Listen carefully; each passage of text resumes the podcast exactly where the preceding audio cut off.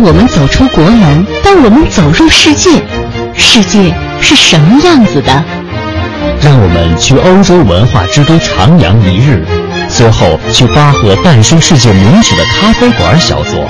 让我们去法兰西翻翻葡萄酒圣经，再去维也纳金色大厅感受它的辉煌与伟大。当我们用东方的眼睛打量世界，世界是这样的。聆听中国与世界。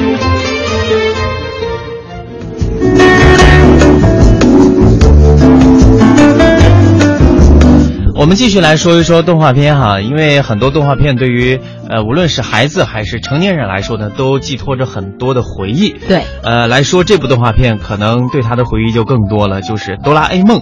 无论是叫机器猫还是叫哆啦 A 梦，那只经典的蓝胖子猫陪伴着几代人的童年。最近呢，有这样的一条消息传出了，说 3D 版动画电影《哆啦 A 梦伴我同行》有望引进内地。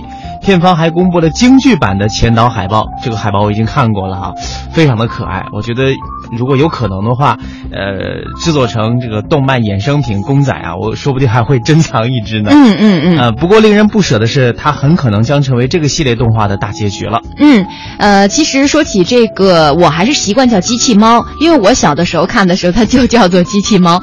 就包括到现在，我已经是一个成年人了，但是我还时常会想象说，如果我要是有这样的一个伙伴，然后他拿出那只竹蜻蜓，能够满足我那么多的愿望啊啊，那该有多好啊！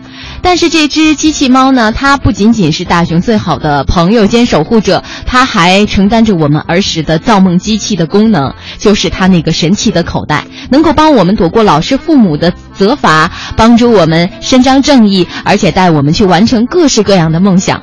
但是呢，这样一个无所不能的机器猫，却会害怕老鼠，就是范晓萱的那那首歌哈，哇，有老鼠，呼呼呼，呃，就这个太多童年的美好记忆都在这个机器猫的身上哈。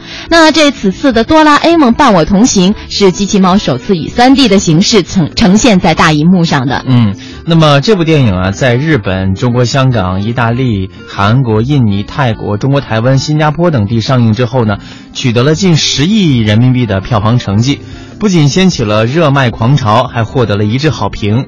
而在内地出了京剧版前导海报之后呢，更是萌化了无数人，引起了疯狂的刷屏。片方介绍说，影片再现了原著中经典的大雄的结婚前夜，从未来国度远道而来，再见哆啦 A 梦等呃很多的场景，同时呢，也将新的剧情添加到了影片当中。不过，这部影片也将成为多拉哆啦 A 梦系列动画的大结局，让很多人徒生伤感啊！说大结局是机器猫真的要离开的节奏吗？它陪伴了我十四年呢。呃，还有网友感慨说，当童年的竹蜻蜓消失在天空，我们终于长成曾经默默想象的大人，却没有一亿台时光机能够找回万能的哆啦 A 梦了。哎呀，说的好伤感呐！嗯，究竟这个哆啦 A 梦啊，牵动了我们多少的情感和回忆呢？我们来听一下资深的动漫主持人彭可所做的点评。机器猫呢？这部电影呢，它是一九七九年在日本开始播出，然后一九八零年是推出了它的这个电影版本。它推出之后呢，其实在日本当时引起了一个非常大的一个热潮。虽然说是它前期的时候可能是经历过几次这个萧条期，但是它最后突出出来之后，推出以后还是非常成功的。呃，它基本上以后到现在吧，都会推出一些这个电影版，然后一直到现在，你都可以看到不同的内容。一个演变，就是大雄啊，跟静香啊等等，他们之间人物关系不停的发展，所以它属于是一个连载的形式，一直是会有新的发展。就就像我们不停的在长大，我们也会遇到很多新的问题一样。这就是一部成长哆啦 A 梦大雄以及身边的他的小伙伴们的一部成长史。而且这部动画片呢，里面的元素，不管是什么时候，都是值得去学习的。猫，它为什么是蓝色的？它刚开始生产出来的时候，它并不是蓝色的，其实它是一个黄色的猫。它的耳朵呢，也生产出来的时候，其实也是有的。但是为什么后来都没有了呢？因为啊，机器猫呢，它是一个属于是残次品，生产出来的时候呢，因为雷击产生了一些问题，所以说呢，它的耳朵呢是被这个老鼠啃掉的，然后它就哭哭哭哭哭，不停的哭，然后把这个黄色的漆呢，慢慢的一点点给哭掉了。所以说它就变成一个蓝色底显露出来。但就是这样一个蓝色的底哈，我觉得引起了很多包括呃这个亚洲人，甚至是全世界人的一个非常喜爱的一个角色，那就是机器猫。它永远是保持着一个非常亲切、友善、和善的这样的一个形象。而且在藤子不二雄他去世的时候呢，他留下了一个愿望，就是希望。全世界都能够把这只可爱的蓝蓝色的猫型机器人统一叫做一个名字，那就是哆啦 A 梦。所以说，在我们小的时候，可能有哆啦 A 梦啊、机器猫啊、小叮当啊等等等等不一样的名字，但是现在呢，大家都统一会称它为哆啦 A 梦。不管是什么时候看到它的时候，你永远充满了一种正能量的感觉。它里面另外一位主人公非常可爱的机器猫的主人大雄，说到大雄呢，大家可能会有一种。呃，很奇妙的感觉，因为大雄真的是一个非常非常可爱的人物。他运动不好，各种情况都不好。上课的早上起来是被妈妈吵醒的，然后呢，他可能遇到一种各种各样的问题，总是他每天都不顺。但是呢，他有身边一个机器猫，会让他变得开心。通过他的这个机器猫的百宝箱，变出各种各样的东西，然后解决一个一个难题，然后让不管是很差的大熊，然后慢慢的总会让生活充满了乐趣也好。我觉得这是我们现在生活当中。需要具备这种元素，就是一种比如说自我开导啊能力等等也好。这一点虽然他们性格上会是有一点点懦弱的情绪表现，但是他们总是不停的去改变自己等等也好。我觉得这是这部动画片想传达给我们的一种思想。嗯，我觉得哆啦 A 梦完全可以算是一部治愈系的作品。那因为治愈系的作品是让人看过之后呢，会内心得到一些满足，内心得到一种感受，得到一些慰藉。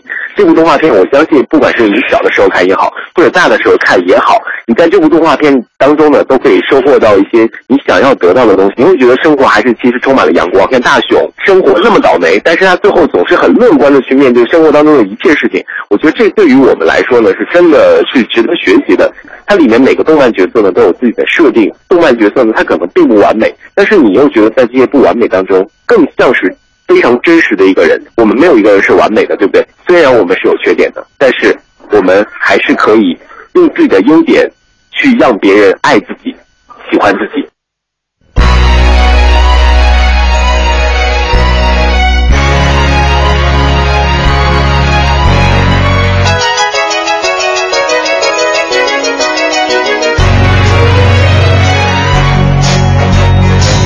如果我的仙女棒变漂亮，还要变个都是漫画、巧克力和玩具的家。如果我有机器猫，我要叫它小叮当，竹蜻蜓和时光隧道能去任何的地方，让小孩、大人、坏人都变成好人。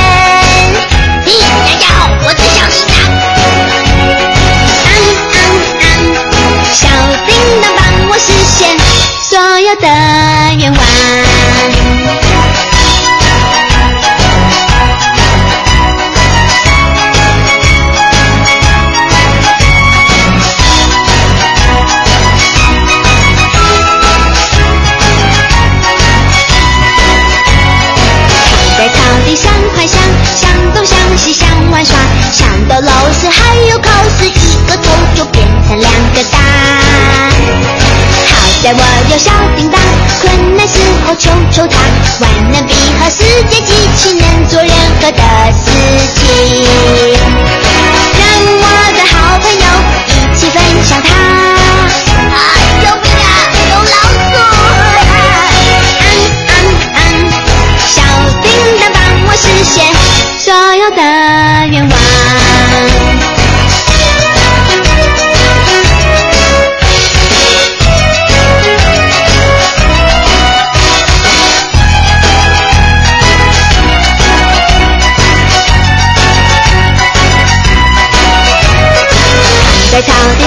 想想，东想西想玩耍，想到老师还有考试，一个头就变成两个大。好在我有小叮当，困难时候求求他，万能笔和世界。